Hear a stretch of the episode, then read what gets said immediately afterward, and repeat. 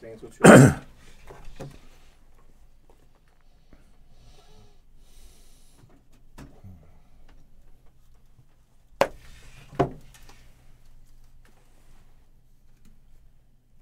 好了，那我们准备喽。好，可以开始。警告！十秒钟后即将登陆地球，快拿起手机下载全新飞碟 APP，接收地球大小事。各位大家好，欢迎收看《明亮看世界》，我是杨永明，我是郭志亮。亮哥。嗨，这一阵子哈，嗯，呃，半导体在美国，嗯，要启动了，嗯，哦，一连串的相关的报道啊，你正讲面是的、你负讲面的是的，那个法案要启动，哎，法案要启动了啊，投资也要开始，过去长也准备要开始加速了。美国的晶片与科学法案去年通过，今年要开始实施。那商业部，哎，这是商业部主管的，要给五百三十亿啊，接近五百三十亿美元给这些准在去年哈、在应该二零二零开始了，就准备要说要在美国设厂做这个晶圆，这个等于是代工厂啊、制造厂或者 IDM 啊一条边的那种整个制造从设计到这个制造的啊，或者是代工的。今年要开始给钱了，这五百三十亿，五百三十亿里面大概三百九十亿是直接要给厂、给制造、给就是设厂，一百三十亿是相关的一些计划，从劳工到就是说从员工哈、到一些相关的计划、社区啊以及训练啊，也包含大学啊，它不是只有给厂，它也鼓励大学研究所增加这方面的这个就是招生哦、就业啊等等之类，它其实蛮大的一个就是晶片与科学法案。嗯，那今年要开始给钱了。商业部说要开始拟定要求跟计划书了，各个相关的单位，Intel、台积电、三星，你们来吧。美光在上个礼拜啊、等于是还邀请了拜登总统去他看到他们新投资在美国纽约州啊 Syracuse，Syracuse 现在非常冷，雪城呃雪城的这个新厂，那、拜登亲自去看。拜登在去年不是也跟张忠谋一同出席凤凰城的开幕典礼嘛？哈、所以似乎他开始动起来了。但我们觉得哈，这个魔鬼藏在细节里，一大堆问题开始出现。基本上，我刚才跟这个亮哥谈，我们不看好美国半导体发展的命运。这个，嗯 这个很多方面啊，很多方面很多方面了。对，啊事事实上，一开始我们先讲那个台积电跟三星去美国投资啊，是事实上就是基于地缘政治风险，要要避险嘛。嗯，然后美国强压着他们要到美国扩散布局，所以两个原因嘛，就源头是一个是避险，对一个是这个被迫，对啊对，不对？所以源头并不是基于市场考虑啦。那当然不是。啊简单讲是这样，就是说，台积电跟三星如果按照他们的市场的规划，他们不一定会做出这样的决策。不会，哦，啊可是因为美国半导体对从去年十月二十一号开始全面制裁中国大陆嘛，是所以摆明了就要脱钩啦。嗯，那脱钩下就产生了一个，他担心东亚地区发生冲突，嗯，然后导致这整个供应链发生变数嘛。对，哦，那当然，台积电是远比三星要严重啊。嗯，因为高演算晶片，台湾大概占比将将近九十二趴，九十二趴这个都很很惊人的啊。都在台积电，那三星跟海力士事实上面对的是，嗯，我现在听到的是，他本来给他缓冲一年嘛，嗯，缓冲一年是指他在中国大陆已经投产的部分，对，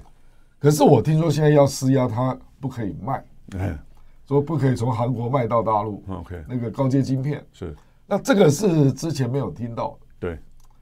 那这个对韩国来讲是一个很大的损失哦，没错。对不对？因为我们台湾，本来在一年之内，我可以在那边一年，我可以卖，我可以在那边做，也可以卖。对对对，不那他现在就本人说逼你要同整，对，所以你在非大陆地区生产的部分你不能卖啊，不能进大陆市场，那你在大陆生产的部分还让你缓冲一年，对那就是到今年十月二十一嘛、啊。是可，那台湾基本上在海外生产的高阶晶片，嗯嗯，早就不卖了，嗯嗯嗯，所以台湾是没这个问题，嗯嗯。那台积电在大陆生产的是二十八纳米，南京那也没有受限。对，它还加要加设厂，对对，所以台积电真正碰到的问题，坦白讲，并不是这个直接跟中国有关的啊，而是它到美国投产对，能不能顺利发挥的问题，你觉得能跟啊吗？韩国不太一样。你觉得能吗？呃，哇，因为人家二零二四才正式开始营运，我们先看哈，我有们一只能够给些他祝福啊。那台积电都是高人嘛，看他们能不能克服这些困难。分两分两块哈。第一个先看台积电自己现在已经碰到的问题，第二个看这个商业部现在提出来的这个申请计划书里面哈，以及那个部长他雷蒙多他口头上所讲出来的东西哈，哇，这两个如果是等于是两面夹击哈，不只是对台积电，对所有在美国的这半导体厂都会是一个很大的这个考验啊！而且以现在这个焦点看起来，视视野看起来并不容易成功。嗯，台积电自己的问题是派的从台湾派去美国的这些台积电的工程师，你签约三年啊，而且我觉得当然一定有帮他去办这个美国的，就是说就是绿卡啊，然后呢，小孩、学校这些东西都包含在内。还有医保，哎，当然，那结果现在陆陆续续，连《纽约时报》这个报道都出来说，这些人发现到最大的问题是什么？啊，不是自己家庭或者是生活，而是发觉到同样在职场的美国员工啊，完全管不动，标准标准做不到，甚至呢，连加班哦、分派任务、解决问题的态度完全不一样。然后到后来连做这个考核分台湾的员工考核、美国的员工考核，那使得就是说，《纽约时报》访问的十一个台积电工程师，都完全不看好未来台积电在这里的这个运作，有的时候甚至访问的都是台湾去的吧？都是台湾去的，都台湾去嗯十一个啊。当然有人说，哎，这一定是台积电安排的。嗯那既然安排的都在讲台，都在讲这个负面的东西，那更严重的是什么？他们认为台积电的强项是什么？就是在做中去制成当中去解决问题对，对然后呢，解决问题有很多是需要一些创新，甚至新的专利啊，你都可以去做这个申请。那但是呢，他们会觉得说，现在在凤凰城那个厂，嗯根本连解决问题或创新，哦，大概都不可能，因为每天必须要面对到的是这个工作上的调磨合啊，或者是说彼此之间的这个差异啊，这已经产生严重的情绪上、管理上。这个我我这学期开这个课啊，哎，来你就对他们这个呈现出来，我们其实对这个东西原来就预期嘛。我对开不对我开了课是，台积电在台湾是黄金饭碗，台积电在美国是没有人要去的。从美国的工程师的角度，对不对？嗯，那你这样子怎么去维持台积电在台湾的这种表现？你觉得呢？现在报道出来是 事实，我这学期开了课叫创新策略了啊。创新策略那事实上，台积电的技术有两种啊，一种是就是真的就是半导体技术的突破，那这个这个美国人要学比较容容易啊。那另外一个叫做制度学习的，叫 learning by doing。嗯，就制程上你面，刚刚就在讲这个嘛。对，那这个有预期着员工必须有纪律的协作，嗯那大家基本的工作前提是一致的，嗯，然后一起做嘛，那做了共同发现问题，对那一起解决，对哦，是这个部分。对那这个部分，台积电在台湾表现的非常好，，对那就落实为它的良率管理嘛，对，那这个局势领先了啊，是全球领先啊，所以它实际上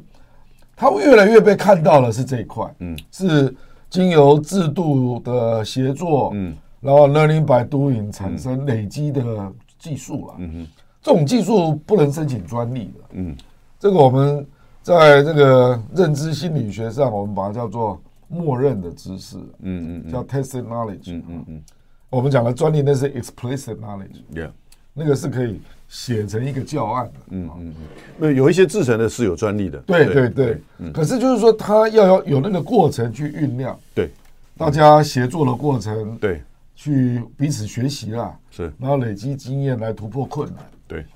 那他现在碰到的困难就是，美国员工不能够跟他们一起协作，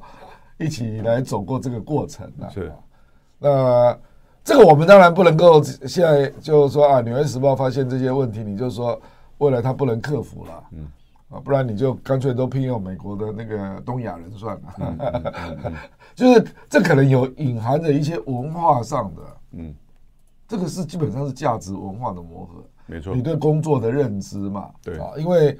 我们以前有个经验是明基去并西门子的手机嘛，啊，没有成功。那个表面上看，就市场因素、技术因素，彼此的合并都有正正价值，对，那、最后为什么失败？嗯，就是德国工会你没有办法处理啊。是，啊，这个我觉得台积电这次可能碰到的就是这类的问题，就是制度、员工与公司文化这个界面啊，可是这个这一块刚好就是它良率管理非常核心的部分。嗯嗯，我的感觉，台积电官方的这个回应是说，哈，当然在台湾台积电跟美国台积电一致有一定有各自不同的问题，但他说就长期的这个投报、投报率或者是毛利率了来看的话，他觉得还是这个会有很大的这个获利空间的。啊、这个基本上是对投资人或对市场在喊话，嗯，但没有真的回应说你在就是整个工作的过程当中，在制成的过程当中你所面临的问题，因为正如亮哥所讲的，我们台湾嘛，为什么能够成为就是晶片代工的这个龙头产业？嗯，关键就在这边，对啊，因为技术都是基本上别人的嘛，美国的技术，然后荷兰的机器，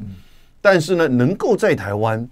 产生这样子的一代接一代的，啊，现在已经到三纳米，进入到两纳米，然后呢，良率能够在百分之九十五以上甚至更高的，这才是关键嗯其。实三星三纳米也做出来，可是良率很差，对，所以就不划算嘛。对，对啊所以这里面牵扯到的就是，呃，因为你的客户嘛，会不会给你下单嘛？嗯对对对哦然后呢，接下来的这种两纳米，甚至到更进一步叫一点四纳米哈，那个大概已经不是在手机在用了，你知道吗？因为现在手机在用的四纳米最新的，其实用的时间相当长。那都是 AI，嗯，然后呢，这个比如说量子运算，嗯啊，或者是说一些资料中心，啊，这种很精密，大概是一点四纳米，可能是您一根头发的六十万分之一的这样子的一个范围。所以到这种程度的时候呢，你当然这个你的良率、你的制程才是真正的关键。现在我觉得至少可以确定的这些问题哈、在我刚刚讲要讲第二个层面，那就是美国政府现在加入了新的这个规定，开始这个来申请的这个申请书，现在大概都提出来了哈，里面要求，呃，劳工的福利的保障，child 嗯 care 的这个这个幼儿照顾的这些育儿的设施啊，这些都还好，女性员工的比例，对，好、这然后肯呢定，都是民主党议员加进去哎的。然后呢， 工会相关的这个福利或者是要求，这些东西其实等于就是雪上加霜了嘛，对不对？你等于是再去巩固确保。你不要说美国人或美国的亚洲人，那这些美国亚洲人的文化也基本上是美国文嗯化哦，而且他也进入到美国的这个体制里面去。你更不要说在台湾去的这些工程师，两年之后、三年之后，他如果可以选择新的职位的时候，他一定离开这个台积电，那或者是他可能台积电要用别的方式来去吸引他。但是商业部有一个新的规定哈、这是现在大家都知道的哦。他要求你这个投资哦，第一个你不可以外这个这个订单去到海外去转移到海外去。台积电在凤凰城的厂如果做不出来啊，你不可以转到台湾来，也就是你在产美国的产能要保障一定的产能，而且要一定的获利率。他要你提出这样的一个评估，然后呢，你也不可以，这里重点了，在未来的十年之内，你不可以到中国或其他相关他所关切的国家去做，哦，更进更高层次的这个科技这个半导体厂的投资，这个本来就没有了。哎这本来就没有的，对，呃所以不，还有一个比较严重嘛，嗯，他不准你外包到台湾了，就我刚讲的，不准外包到台湾嘛。 啊然后呢，三星现在、Intel 现在开始在在争取了哈。Intel 说，应该要在这个三百九十亿里面，在设厂的这一块，要给美国厂啊绝大部分的这个比例。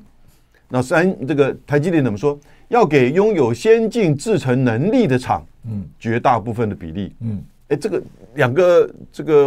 主张是最近双方各自提出来的，已经对撞了。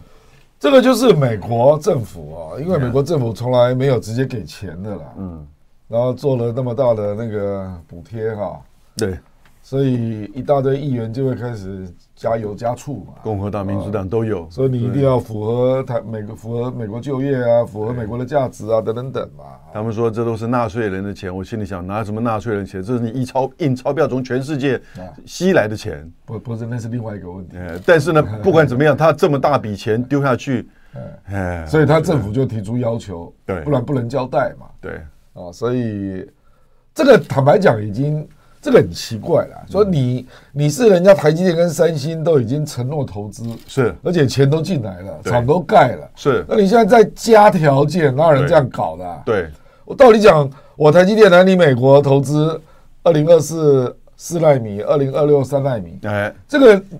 这个形同我跟你政府一个合约已经签了、哎本来一个厂嘛，对不对？对啊现在要承诺三个厂， 400亿一百二十亿到四百亿对嘛。对，嗯，那这个不是我们两个已经签了一个合约了吗？对，结果你现在突然之间加一些劳动条件、社会保障条款，嗯，啊，不能外包，对，哎，你怎么可以突然改约啊？对嗯那我不能不需要经过我同意啊，哪有人这样搞的嘛？他所以甚至连客户关系哦都规定说，你要告诉我你接下来的这个产能要卖给谁，然后呢，大概怎么样的获利的这个水准。我预言呢、哦嗯台积电那个三个厂不会，第三厂不会盖啦。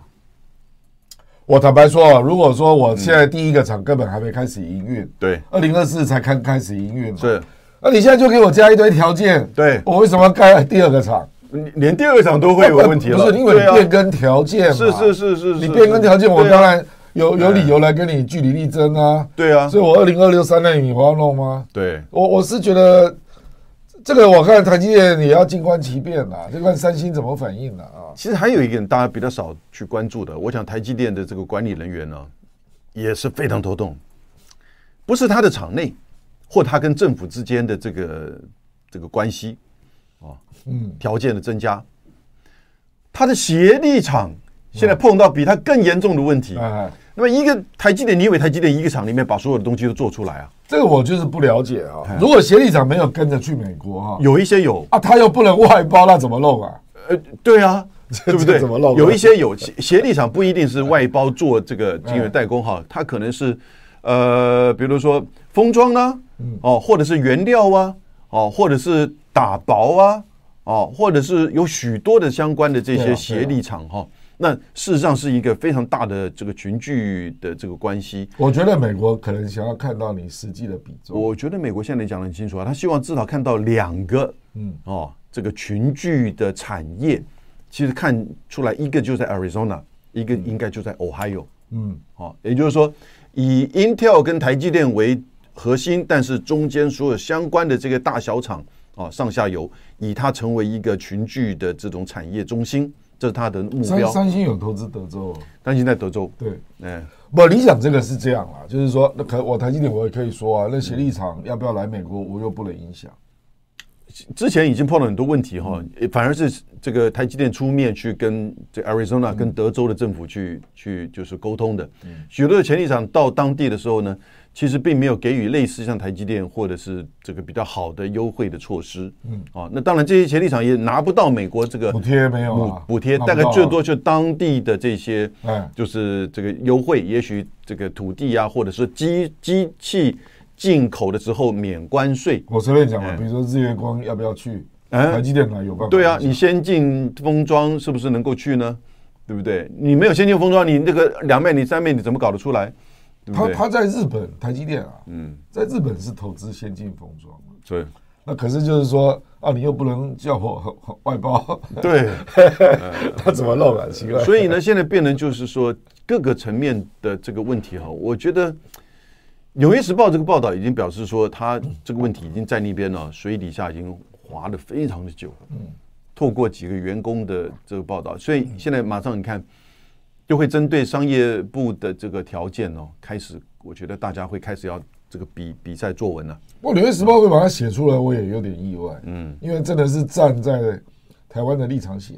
哎，等于是帮台积电的忙啊。对，对那虽然说台积电的公司声明写的不痛不痒的，对可是他没有否认，对他没有否认。啊对。那我们看到另外一方面这个报道哈，最新的有一些这个专利的呃法律事务所，那种国际有一些就非常大的哈。那呃，他的报道说，去年二零二二年整个全世界半导体的专利哈，其实占 number one 的是中国大陆。啊，所有的这个厂商的这个专利，把它加起来大概是占百分之五十五趴，哦，都是由中国大陆厂商，个别大概最大的是台积电，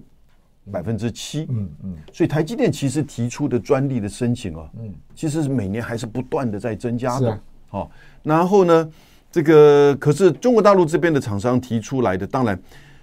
比较当然不是集中在呃比例上没有那么高的在先进制程这个层面，这个当然是可以理解了哈。可是呢，你就就专利半导体的这个申请量全球第一达百分之五十五呢，是中国大陆厂商，也表示说大陆这边一个叫做举请举国体制，它新举国体制啊去投入到这个半导体这个发展上面，是有一些这个突破啊，是有这一些个突破这个再回到我的课程哦， 对，哦，好，来，老师上课， 我跟你讲啊，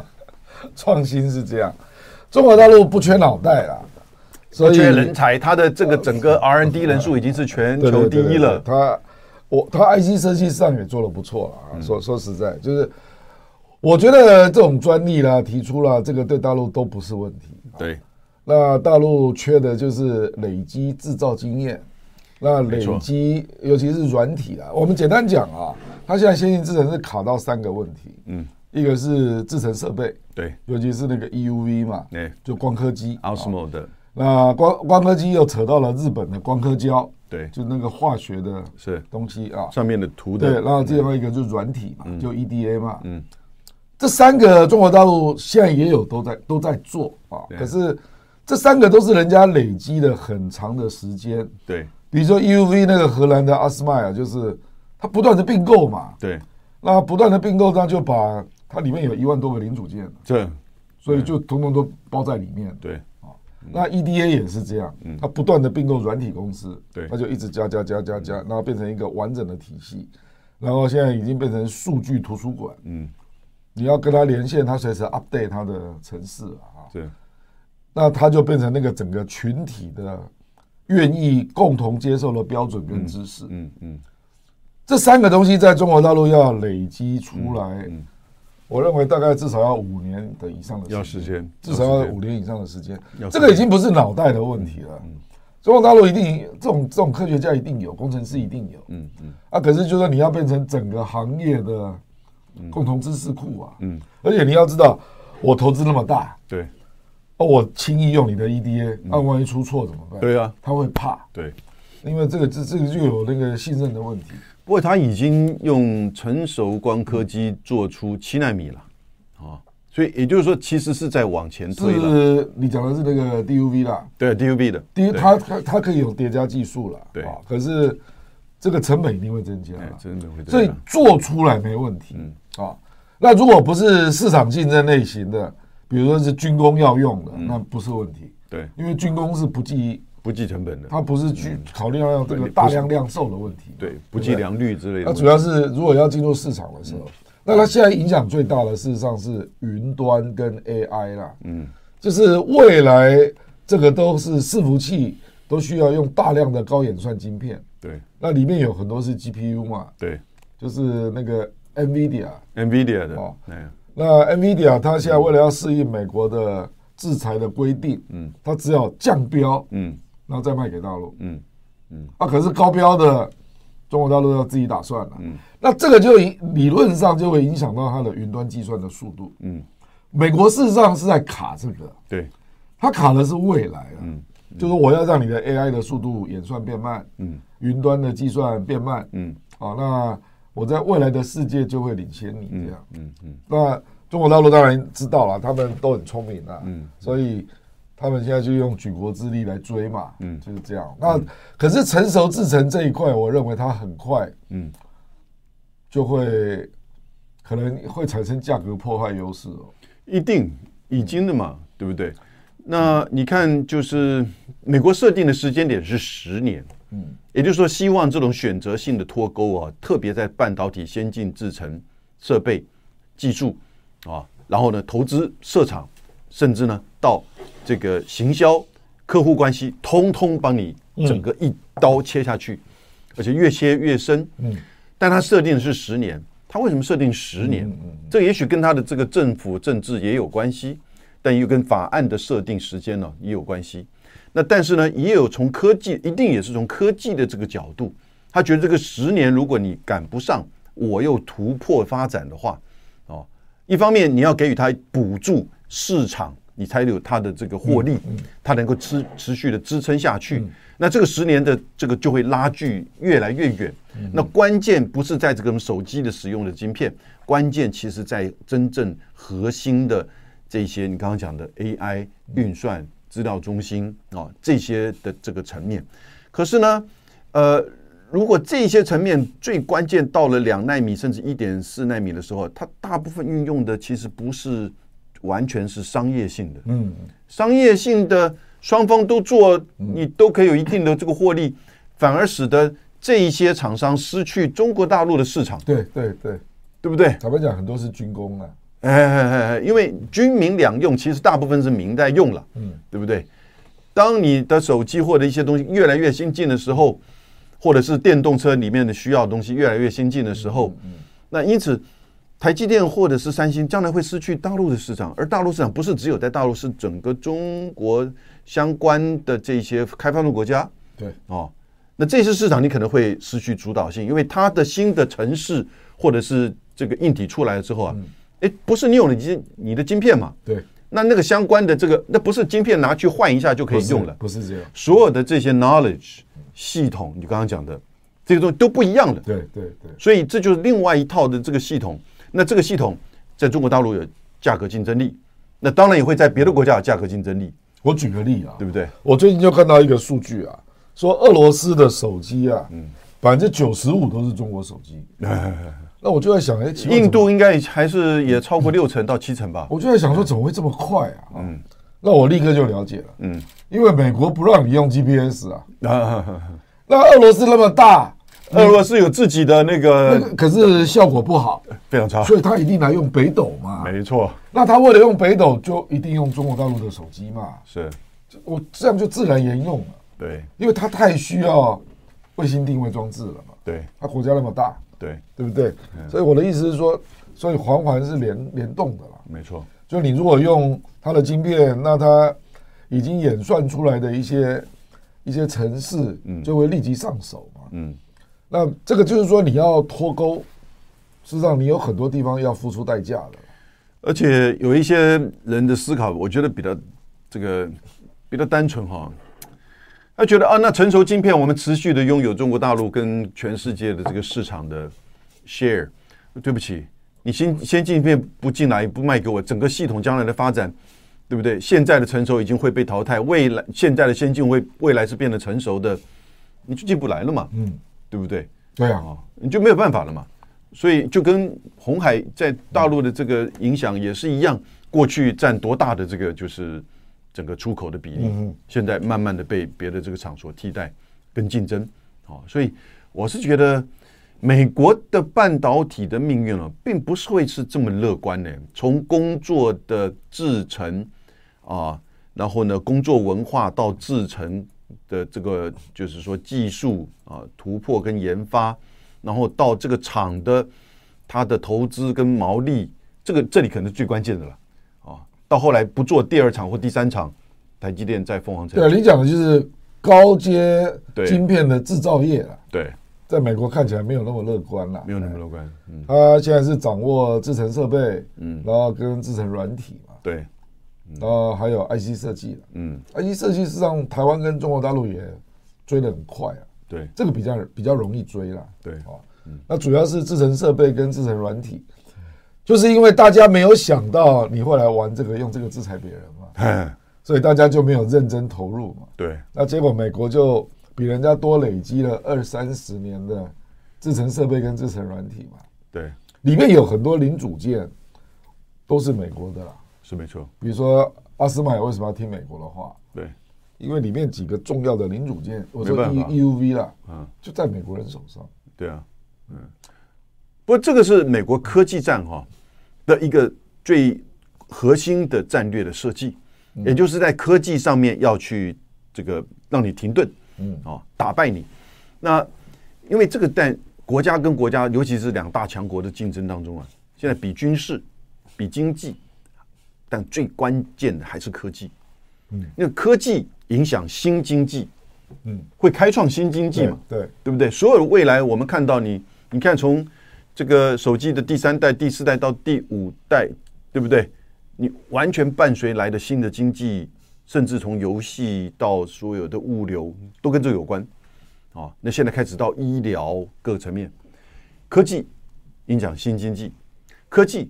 当然影响军事武器的研发，当然，对不对这当？然所以这个科技，尤其是核心科技作为当中运算最重要的这个半导体，就是重中之重。而美国过去就是就是美国过去也厉害呀，嗯，他虽然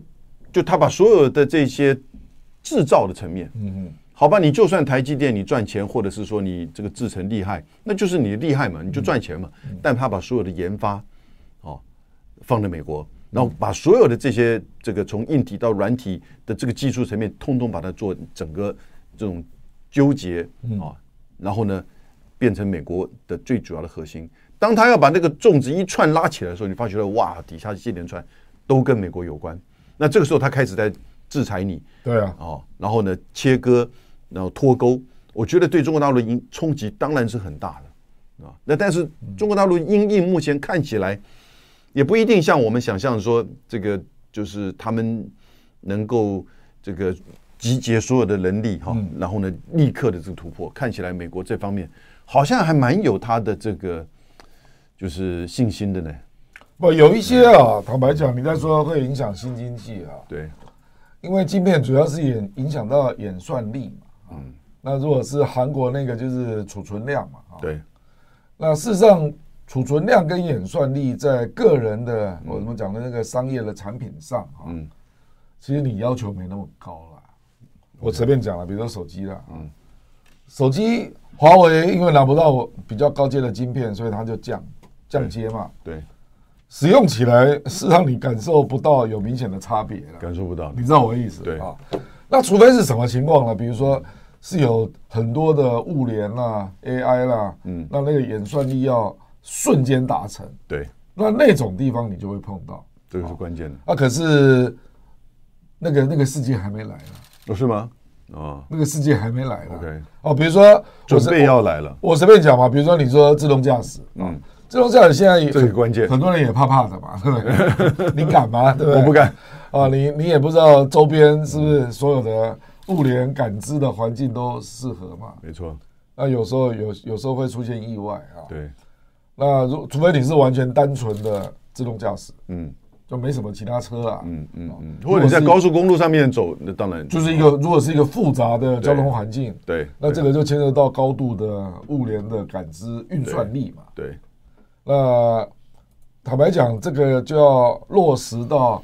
你变成是智慧交通网啊，嗯嗯啊嗯一大堆，嗯嗯嗯通通都要有感知器全，全面性的，对不对？而且都要算得非常快，对那这个时候就使得上力了对，啊。可是如果是我们现在单纯这种个别产品，嗯嗯，影响不大，真的影响不大了。说实在，那不然为什么华为手机在中国大陆还是卖的不错？嗯，因为大部分的民众感受不到那个明显的差异啊。对嗯说说你是五 G 啊，我我我这个不是五 G，、事实上四 G 五 G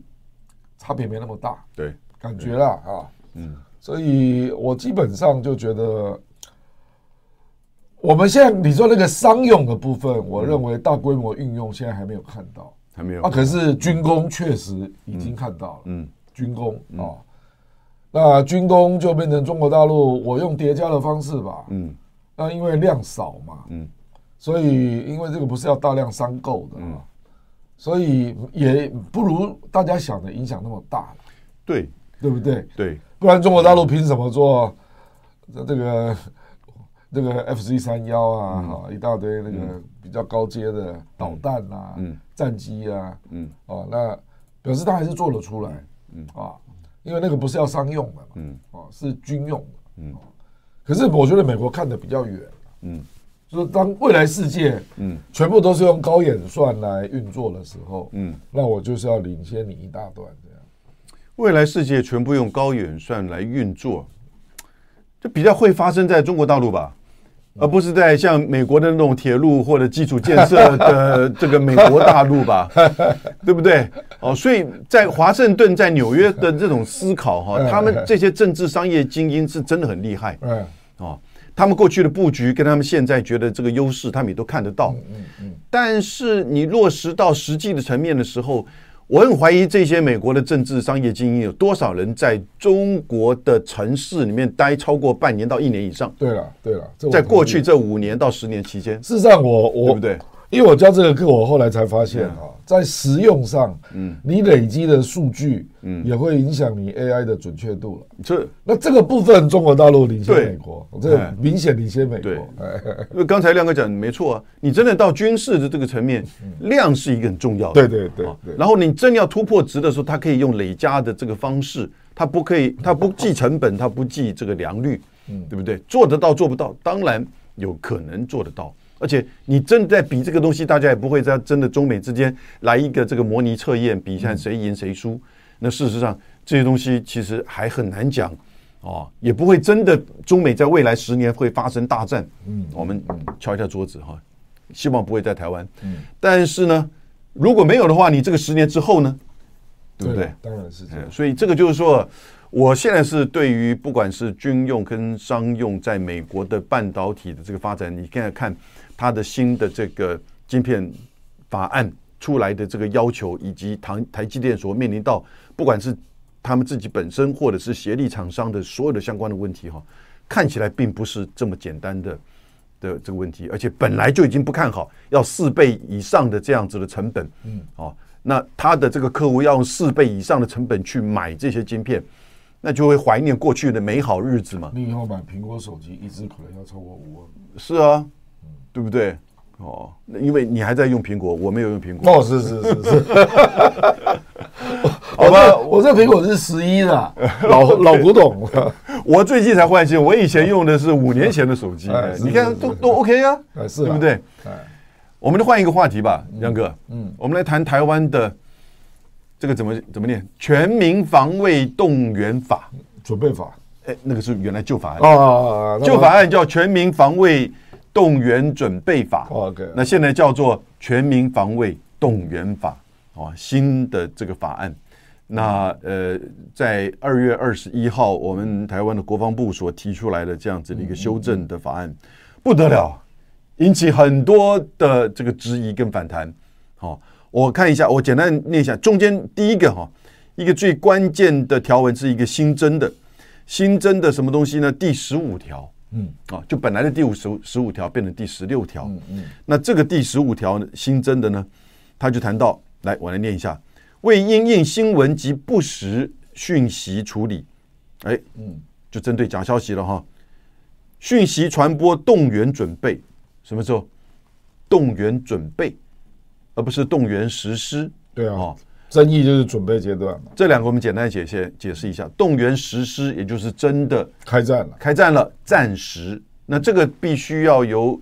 这个总统依据宪法的权利颁布紧急命令，对对你才可以。什么叫动员？动员就是说，平常民人民用的这个车子啊、房舍啊，或者是人员呢、他开始就规划说啊，现在打仗了，我们要带你，你要去哪里啊？我们要征用你的这些呃，你自己的车车子啊，九人座车子啊，你的货车啊等等之类。还有观点改播政府广告，哎， 对对，所以相关最多的其实是经济部啊、交通部啊，也许还有内政部这些相关的单位。过去就有这个法，已经有在这边二十年，也就是各个部会根本都是纸上作业嘛，对不对？哦，然后呢去做这些这个规定啊等等之类的哈，然后也许会告诉你。这个相关的这个民间都要，我们如果一旦动员实施的时候，打仗的时候，你要怎么做，听令什么东西？但是呢，现在多了一个准备期，准备期就是在战争之前，法律过之后，就是平时，就是如果这法律过了，它就马上开始。呃，他说，讯息传播动员准备分类计划主管机关应对出版事业、广播电视、网际网络平台与应用这个提供者啊，应用服务提供者与新闻这个从业人员实施调查、统计、编组、规划哦，然后呢，这些这个民新闻从业人员及所属的事业机构应该配合办理，提供相关的动能、动员能量资料。嗯，这是新增的条而文。且呢， 就是你你都要提供，对你有应提供的义务对，啊。那这个，所以你不能够，比如说杨永明做个爆料，那到时候你必须讲出你的新闻来源，哪有这回事？我就违反新闻自由。我跟你对讲啊，因为我事实上，那个暂时实施阶段，没有人会去争议了。对因为战争发生了，当然要有非常管理手段，对这大家都可以理解啊。是讨论的都是准备阶段嘛。对那准备阶段就是现在嘛，啊，就是平时嘛，法律一过，总统一宣布，你就开始就开始了嘛，所以对不对？也不用那个那个字眼嘛，事实上就是平时了。平时嘛，对那他，所以人家为什么会觉得他偷渡嘛？嗯，因为我昨天看江启臣这几天来的脸书啊，嗯，他讲了一个值得注意的小猫腻啊，嗯，这很严很严重啊，嗯，因为目前的程序是这样，二月二十一号啊国防部预告要修法，对那他即将要送行政院嘛，对，那以前呢、我们一般的预告时间是六十天，嗯结果这个预告时间竟然只有十四天。嗯，然后说基于什么紧急因素啦，我看了半天，我说这有什么紧急啊？说什么为了台湾的贸易啊，什么鬼的哈？然后他更可恶的是，这十四天还碰到年假，嗯，还包含进年假几次所以你把年假扣掉，嗯对事实上大概只有八天？OK，啊。有什么事？也就是他三月份就要送行政院对院会对了嗯对，有什么事急成这样、嗯，那江启臣就举举了另外一个例子，说有一个后备军人的相关的法律，他公告就六十天，嗯哦，那这个法案到底在急什么？嗯哦，我就想了半天了，我说只有两个原因呐、嗯，他都为什么那么急啊？为什么？第一个就是要卡杨永明的选举，这样啊，哦，是吗？是不是？我这么明年重要？就是明年一月就要选举对了，那这个舆论环境的管控，嗯，不能再让杨永明这样来指点我了，哦，你知道吧？你认为我可以参加一月选举吗？哈，呃，反正就是连上电视都重大影响，这样。哎呀这个是第一个了是，他要去管控舆论环境，就是面对明年总统大选的舆论环境的管控。也包括立委了啊。哎呃，这这个第一个，对，那第二个我就觉得更直接了，嗯，我认为是美国的压力，关键来了。就是美国哦，最近不是有很多国会访问团来台湾吗？对，我认为他们回去一定做的结论都是台湾战力准备不足，嗯，那就包括了这个吴钊燮、顾立雄去美国嘛，啊，对，然后也传出，比如说要来台湾增加那个兵兵的配置，嗯，三十个可能会到一百二或两百个，对不对？哎，美国驻台湾的军事顾问，对对对对对，嗯或者培训官啊，对，教官，对，还有联兵营到对美国去受训哎，啊，就是从两个旅调出两个营嘛。，对，我是觉得这些举措，那当然还包括明年一月一号，嗯，我们义务要延为一年，嗯，对，就这些让美国急了啦。同时也现在公布十六岁以上的男性的对对对对这个对男子造册就啊，是他觉得对你不对没有一个社会动员体系来支撑两岸作战啊。我讲白了就是这样，嗯嗯嗯，所以就急了，那就一堆帮我们指这个指导江山了、对，那民进党政府就全部照办了，嗯，不然我真的没有看过这么重大的法案，嗯，预告期只有十四天，嗯，哪有人这样搞啊？对，拜托，这是多争议的法案啊！对啊，你既然预告期只有十四天，而且选在二二八时期在公告，那结果事实上只有八天，哪有人这样搞 嘛？而且进入到院会之后，我们看吧，他院会一定是快马加鞭的通过院会送立法院，一定是这个样子。那在立法院，因为他现在有绝对多数嘛，他只要很快的在这个院会，这个法案应该是在这个国防外交这个委员会，好、然后就会经过这个委员会到院会，一定会在下个会期通过的啦。而且总统公告就立即实施，对啊，立刻生效。这我跟你讲，这个从一读到三读啊，是这个在野党如果没有做出激烈抗争哦、哎人家就看衰你、啊，一定是人家就看衰你啊，对不对？啊，对媒体的那个残寒蝉效应呢，你不要等过，你过的时候放在那边一把刀就在你的头上嘛，是啊对不对？在你头上你还没过的时候，这个刀就已经引燃有没没有？我我跟你，你讲对哦，我不就对我现在我就在注意绿营怎么辩护啊。嗯，那第一个就是误导辩论方向，他就说啊，这个是暂时实施对呃的、啊，暂时才有，国防部也是这么讲那嘛。战争怎么可能没有这种东西？哦，我们根本不跟你讨论这个，啊，如果是暂时实施原来的法案，不对好了就够啊吗啦对不对？我们现在是在谈准备准备期阶段。对，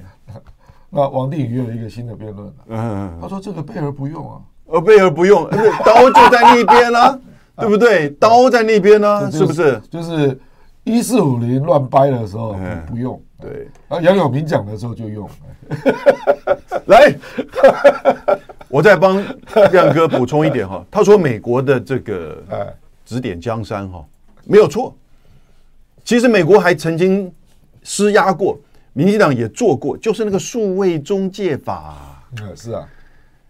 这个里面的内容不就是数位中介法的内容不吗太？大，对不对？更广他泛。不是只有管制不实讯息啊，对，他还管制很多方面。因为他说为了防范这个不实讯息，所有的这些资料人员哈，你看看，他没有遗漏哦，出版、广播电视、网络，还有平台系统平台五六个，五个、全部在这个里面，嗯哦。然后呢，你所有的这些资料，你开始要做调查、统计、编这个编组啊、哦、等等之类，然后你要提供相关的动能资料。这个动能资料我就不是很了解是什么意思哈。那你的动，哎，他里里面有讲啊，嗯你所有的平台啊，对包括广播啊、电视啊、网络啊，对，你都要做交代啊，是啊，要调调查你那什么调查统计啊，有没有？啊，对对对对，对调查统计，我一听就想到国民党当年在 在大陆的那个中统局啊， 我靠！听到调查统计，我就他他的意思就是说，我就到飞碟到观点，哎，名单交出来，了，就是这样啊。是啊我要先备案，这以便发生状况的时候，我立刻可以抓到你，啊对，我立刻可以约谈呐、这哪些人啊嘛、哎在动员怎么十四、十六岁以上的哈，那这个是另外一条嗯呃这个另外一条。那比如说，我们现在就假设了，到观点来，哦，郭正亮在这边两个节目，哎，嗯哦，就是要报告了。对不对？然后呢，哎，嗯你可能可能的以后每个月都要缴清单呐、啊，你的流量，杨永明上了多少节目？啊对个别流量多少？对对对对对当然，是你的流量是哪里来的？对哦，然后呢，底下的留言是不是有不实讯息在传播？那要个去事实查这上，些留言。后台资料对不对应该是公司的机密。哎，然后说，呃，郭正亮在到处都在做，嗯是不是？这个我们在预要做这个所谓的编组的时候，应有困难，所以你是不是在这方面要予以怎么样的限制？他甚至嗯直接要求你，你到底是在哪一个电台为主的，哎，对对对，对不对？不，他很容易统计出来。所以，那么哦但他可你以只要要求你啊知。你只要知道调查局在做什么，你就知道了。 去年的数位中介法啊，不是中介哦，中间的中中介法，它就是在针对有那还是比较针对网际网络系统平台对，哦的可能会散播不实谣言哦，因为绿媒你现在讲台湾的这些电视台，呃这这哪些不是受政府影响？对，除了这个少数的几个之外，对不对？哦，你我你知我知，大家都知道。但是呢，网际网络跟这个数位的这些呃系统台有，线电视有执照管理问题嘛。对呀那么所以所以网际网那个有线电视跟有线电视或者广播会是怕嘛或者是他们的那个系统业者都是抓在手对上嘛，嘛，因为有对不执对照嘛哎，你看所以中中天就被干掉了嘛。你看 MOD 从来没有 T TVBS 频道啊，哎，对对对对对，对不对？啊，就只有网络他管不到，也没有 MOD 也没有中中天的频道啊，对不对？所所以以他要管的一定是网络啦。所以就管网络，去年就是这个数位中介法，然后呢被我们强大的民意压下来了，不敢提嘛，对不对？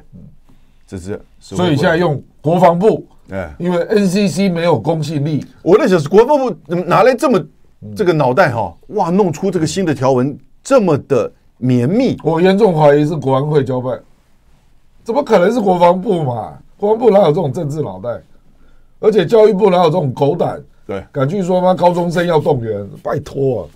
教育部长怎么敢干这种事啊？一定是国安会了。啊亮哥的用词越来越犀利了， 对不对？哦，我觉得，但是呢，讲到问题的核心呢，你胆子哪里来的？对啊，是不是？你难道不知道台湾的这个媒体的氛围吗？然后不知道我们台湾的政治的氛围吗？为什么这么做？你胆子哪里？这就符合刚才我们所说的，老板交代的啊、一个是美国了，对不对还有一个是选举需要，选举两个都有可需能要。。啊也就是说，在媒体上哦，在网络上，他要去限制这一些的这个，就是第一个让你自自我检查，让你自我检查，让你感受到寒蝉效应，这跟跟这个压力。第二个，他就会有一些小的手段，合法的法案过了嘛，对不对？现在就准备期，我针对开始在做这些动作的时候呢，就针对这些媒体，哦，你这些媒体面临到这个一个公文来了，哎，呃，我在什么时候会到贵媒体去去，希望了解相关的资讯，请准备如下，叭叭叭叭写出来，完了，对不对？大家嘿，最近发言要谨慎一点，一定一定会有这种效果，一定是如一此。定会有这种效果。对不对？一定是动如此，嗯，所以这个就是说，变成一个非常严重的，而且它是危害一种新闻自由，而且它是不确定授权。对，我跟你讲，我有去查过去我们有的哈，嗯什么暂时啊，对那个媒体的管制，对暂时哦，暂时实施阶段、，对，那他举的例子也都是有那个刑事罪上的罪名的，是，就是他针对的罪名也是确定的对，啊，比如说去散播谣言导致明星涣散啊之类的啦啊。对，那他这个是完全不确定，他没有举要是触犯什么罪，他来查。这是很大的巧门跟漏洞，完全空白授权呢、对，变成是行政机关自己没认错定，对不没错对？没错，那我就想到哦以前我在搞党外运动啊，那时候我们是对抗国民党啊，啊那国民党那时候有一个论调，我们要求废除戒严法嘛，嗯嗯嗯，那国民党就有一种论调说，戒严法你紧张什么？只实施了百分之三点七啊，备而不用啊，也用了一点点你有，没有发现国民党学的、学上了这一招啊？嗯嗯嗯，啊，突然之间，蔡英文越来越像蒋介石这样啊，呃，就是哎、我们这个没有一定要用啊，嗯只是要立个法、啊。对，那万一杨永明冲在前面，我要抓他一下，就这意思嘛，嗯，对不对？嗯，那平常一四五零乱搞，他都没看见嗯啊，嗯，我我还看到了那个李彦秀的脸书啊，嗯，那他去引述那个蔡英文的一张贴图啊，嗯啊，蔡英文他就那个照片是他在祭拜那个郑南荣，嗯，郑南荣就是主张百分之百的言论自由嘛，大家都引火知自道焚哇，引火自焚啊，然后他上面写什么事你知道吗？嗯，说为了要让台湾的民主自由能够持续下去啊，嗯，我绝对不能够做事收买粉砖，哦，什么呃，跟这么煽动民嘴，嗯，来破坏我们的自由民主制度，他就这样写，这是蔡英文自己写的，结果我就发不是现不是李彦秀写的吗？我知道，嗯哦对，，我就说，哎、这个不就是你现在是在搞的事情吗？ Exactly，完全是如此， 对不对？怪怪不得他很容易看到对手有没有做这件事，因为嗯他自己就是这样干的、对不对？然后呢，在就是整个去年的九合一选举之后，他觉得哇这一套搞不下去了，哦，反弹的很强，然后呢，不断的在这个国民党这边呢，或者是这个反对党这边呢，就开始不断的批评他制造假消息，嗯，对不对？哦，然后呢，这个成为这个对这个中共同路人、自己人哦，岛内呼应，这叫什么？岛内的共鸣者，还是呼应者他？现在叫中共共鸣者，哎，中共共鸣者，就各各种这种东西出来，现在发觉他按耐不住了，嗯，他要把他这个东西压抑，他把这些声音要压下去，哦，那刚好美国也有这样子的这种趋势，因为他发现他去年惨败，他把它归咎到这里，对所以学整伦，个好几次的检讨里面，中间有一这一块、啊，所以这个学伦问对题跟黑金问题，哎事都不实上是不重要，都不是问题，你这这个个最重要。论文撤销有什么关系？论文撤销一样做副院长啊，嗯对不对？哦，论文抄袭被撤销，被台湾大学撤销一样做副院长，对不对？都是我们的学弟了，我跟你讲啊，这个法案在立法院的抗争力道啊，当然包括立法院内还有社会了啊，对，呃，会影响到总统大选的氛围。一定会。事实上，也有人在讨论说，哎，你怎么在赖清德一月就要投票，再搞这种法案呢、嗯，这个到底对赖清德是有利还是不利啊？嗯，啊，这个事实上、呃真的是不不一定哦。嗯嗯，这个就好比说，你说蔡英文访美，嗯，到底是对赖清德有利还是不利啊？对啊麦卡锡来台，到底是对台湾对赖清德有利还是不利啊？很难讲，很难讲。嗯对，这个都取决于嗯当事各方的互动的结果。没错对，真的是这样。嗯，嗯，不过麦卡锡确定今年不会来了，对了，对了，那其实他也是等于是给、给中国一个面子。嗯，因为选后来那个紧张度差多了。嗯，所以这里面还有他草案中也提到一个叫做“金融外汇动员准备方案”，资讯通讯呃资通讯动员准备方案，所以它不只是在新闻从业人员哈、跟那个内容，它也针对什么呢？嗯针对那些设备设施治安。嗯啊，用治安的这样子的一个角度来去针对你，嗯因为刚才我们讲的针对新闻从业人员，他可能会要你提供什么资料啊、动能资料啊，然后去做编除。嗯金融也一样啊。对啊，然后呢，治安就另外一个角度，它等于是两只都下来要哦治安，就是说你可能牵扯到的使用的设备或传播的言论，或者是等等，这会影响到资讯安全。金融外汇的更不得了了。嗯，哦，金融外汇准备方案它里面没有具体的细部的内容，但是各位，你在平时的时候你就在说我们要做金融外汇的准备，你当然就是要去限制，当然可能暂时发生的时候的这些金融啊，或者是外资或者投资的这些移移动，对不对？当你这个方案出来的时候啊，你觉得那些投资人、外资、台湾的这些在在台湾的 FDI，呃就是海外的直接投资，会不会先做准备，就干脆先移走了？我还等你在准备时期的时候把我框限住，对不对？哦，那这个东西会造成大家对于台湾的投资环境，哦，可能更加的这个质疑，使得就是说我们整个面临到的两岸的这个问题啊、哦，完全的变成就是他操作的这个工具，哦，变成是管制内部的新闻，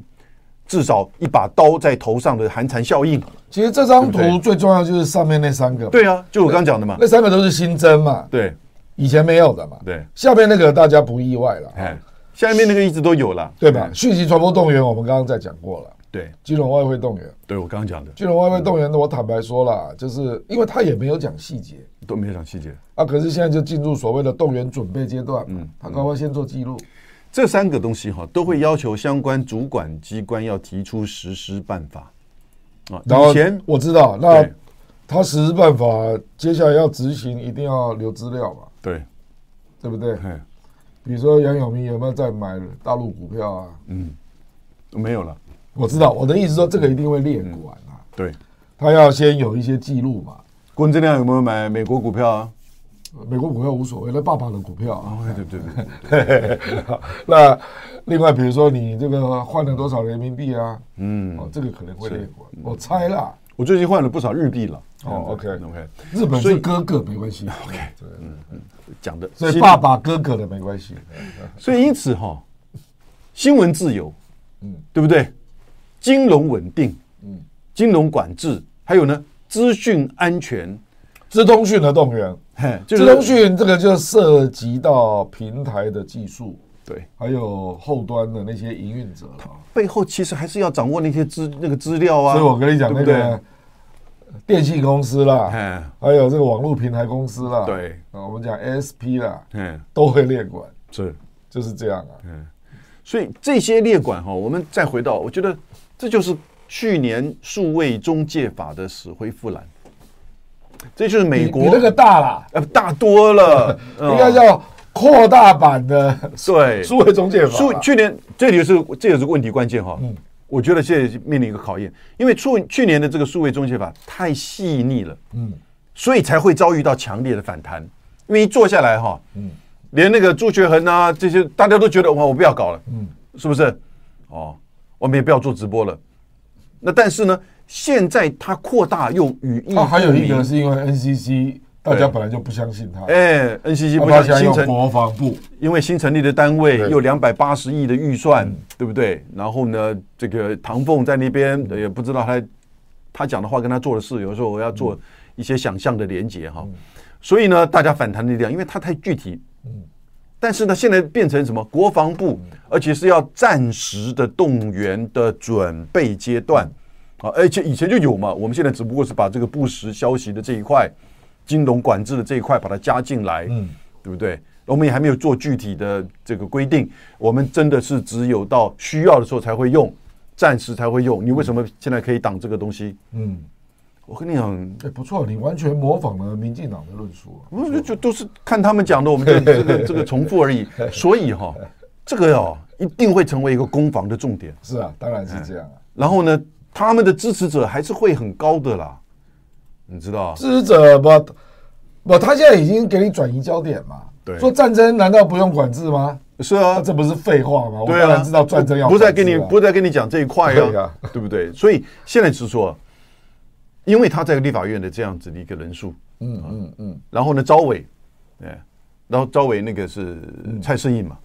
对不对？哦啊，然后以及为什么那个张启成会这么就因为张启成也是这一期这个会期的招委，哦，OK OK，对啊，所以这也就是关键，就哦，你是说都刚好在国防外交委员会对了，，就 OK 这一定进国防我外知交道委员会嘛，搞不好给你进腹恶毒嘞。对，直接了。嗯，所以这个是请大家哈，不管是你人在哪里，一定要关注在台湾呢、你的新闻自由，新闻自由是民主政治的关键的环节，对不对？哦，那如果没有新闻自由，我刚刚讲那个赫胥，美国人就不知道原来他在越南做的事，啊美国人不知道他在二零二四年讲出来在伊拉克的这些迫害这些囚犯虐囚的这些动嗯作，对不对？美国人才会后来影响到这些政治人物，这个撤军也好，或者是减少或改变他们这个做法也好，对不对？你不用讲那么远了，哎，没有新闻自由，林志坚论文抄袭你会知道吗那？就不知道了，对他不就说对？你乱乱讲，那搞不好现在桃园市长是谁也不知道了，搞不好盛文灿现在就是院长，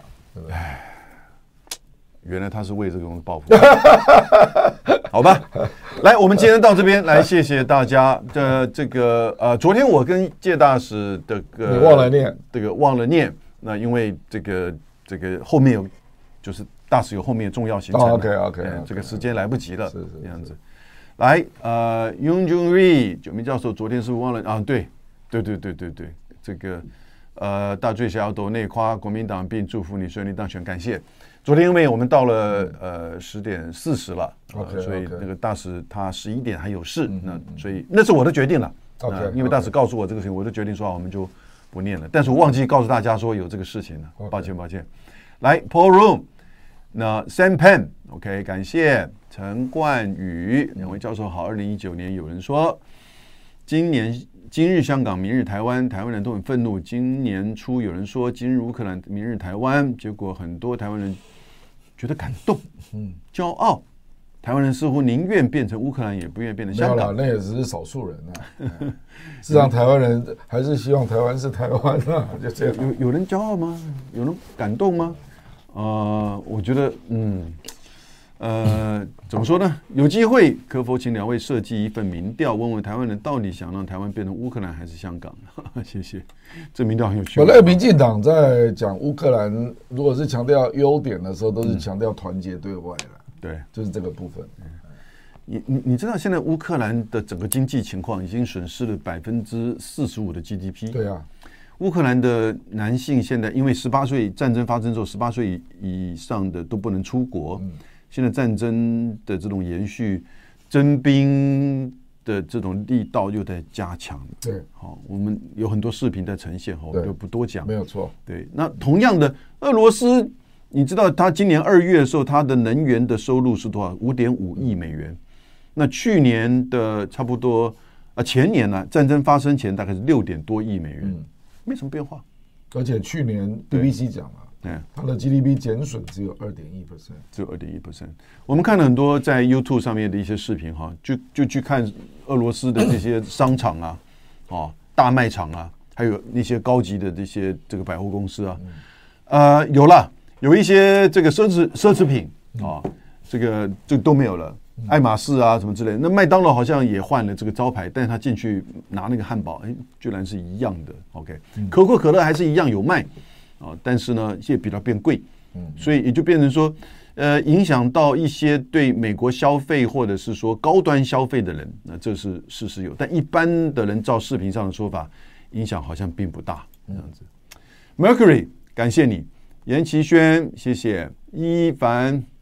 伊凡诺夫、伊凡、伊凡诺维奇，昨天有名教授确实没念懂，那是鲁波吗？我有问建大师是否推荐小弟去他的母校布鲁塞尔布鲁塞尔自由大学公共管理学硕士班。哦呀，自由大学布这鲁塞尔这的。杰老师没有回答。 OK，Yeah，OK，、我们下次来请杰大师来回应。那昨天的 Donate 是这个我忘记，OK，没有，是我这个担心大使的这个行程，嗯，然后忘记了。d e b k 嘛，感谢其实那个情况，你应该让杰老师先走，你留下来。啊，对哈、对啊，对哈、 所以你这个人就是脑袋比较对对对，比较直接对对对对。对来，呃，邮件中，哎，不过我们两个一站起来的时候，我说啊，刚才忘记跟大家解释了，这样子，OK。两位教授好，所以我问我们小编说，哦，已经关掉了吗？啊，关掉了，OK，好吧。两位教授好，老美铁了心要送台湾人民上战场。顶层精英尚无人敢说不，有识之士如两位言人为言轻，如此可悲可叹的未来，准备老百平常老百姓该如何避难啊避险？我们是否有撤离台湾的计划呢？这个，所以明年一月选举蛮关键的。菲律宾有， 菲律宾有撤这离是台湾嗯撤的计侨划。啦，撤侨啦，日本也有啊。我觉得明年选举真的非常关键。对啦，因为二零二四到二零二八，两岸真的就是关键期了。是，对，没错。翁愁哈，合力把证实英文呃对，蔡英文了哈的假论文会不会是让中华民国不被美国控制那么大的一个方好方法吗？就美国简直把 ROC 当附庸国了。OK，呃，不过蔡英文在美国写美美国的康奈尔没有写论文，他念的那个法律硕士之 LM 哈，应该是只有一年，但我不知道他念了多久。那也是不用写论文， 所以他访问母校，只去康奈尔，不去不去英国， E 对那 LSE 你再飞到美英国去，OK。去去 LSE 会有点尴尬的。 对，一定会尴尬啊。那当然他，我觉得他到康奈尔一样有尴尬 啦。你好吧，你是真硕士，对不对？但你那你那个博士论文呢，对不对？总会让人家联想到嘛。柏林黎，你觉得他会不会去康奈尔？我觉得如果是八月，他不是要去巴拉圭吗？对，那用过境外交，然后让他出境一天，嗯那是来得及的。嗯因为你从纽约市过境嘛，嗯，纽约市那 c o n n e l 在纽约州啊，大概一个飞机一个多小时。对啊，对，所以这个模式是最低调的模式，你觉得这这个最低调就？是美国在形式上比较容易跟中国大陆说明的。对，那如果是直接访美，那当然就啊那就冲击性很大了。我觉得一定是过境了哈，因为过境其实你可以。这个过境不是我们一般人的过境，因为他是被视为国家元首。我问你啊、给他的马英九那次去德州见那个 Houston 的市长，对他有没有在德州过夜？有啊，对嘛，那就是类似模式嘛。对啊对啊那阿扁不是也在纽约证交所敲钟，对啊，对不对？对嗯就是让你过境，然后出境一个晚上嘛。 Yeah 大概是这个模式。一个晚上到两个晚上都有可能哈。对对对对对那这个东西就是给予他的一个等于忧郁哈对。那这样子的一个做法，其实他可以，他可以怎么做，你知道吗？嗯，他可以到亚洲协会去做个演讲不，。我知道，就是层级就是智库啦，智库演说，智库演说嗯那另外一个就是来了哪些大人物啦对，官然员后他去访问《纽约时报之类的啦》。。哦对，然后呢，他再到康奈尔去。嗯那那个只要 overnight 一个晚上，感谢作为他的国安幕僚，呃，因为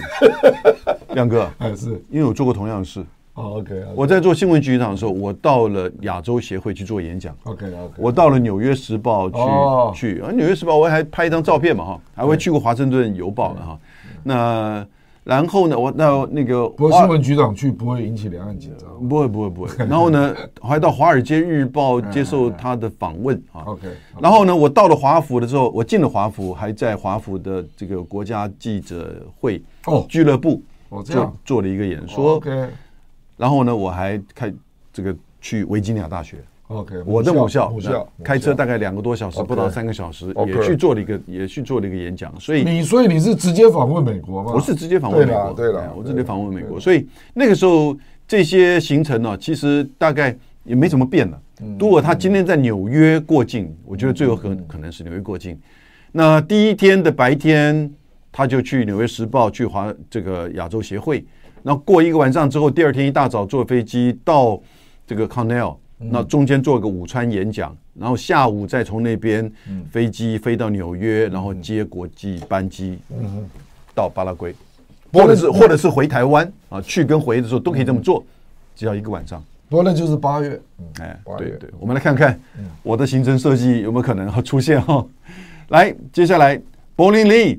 全民防卫动员法该不会与 Newcom 嗯下指导棋的产物吧？期待亮教授为学长在蛋黄区站 台哦，谢谢谢谢，百分之百是 Neo 控啊，这还用对说吗？对对对对对对，嗯这个这个牛这个牛控通常是指共和党的哈，但我觉得不过现后来在拜登民主政府党一也样的有，也因为他们在对外，尤其对台湾的政策上，其实是相当一致的。嗯，来，Om So Ha，哎，再一次感谢。看乌克兰过去八年历史，其中政党选举，你后面有事？ 没有没有，对我今天没有。哦，听到没有？呃，政党选举散播仇恨恶国，向邪教般洗脑，还有军事布局，美国好像在台湾复制，好可怕，对不对？事实上，就是克里米亚二零一四年被俄罗斯那个并并吞之后，你要讲讲到一点，有一点很像的，有没派了有？两百个人去基辅啊，对，从那个时候培训，然后军事部署就开始了。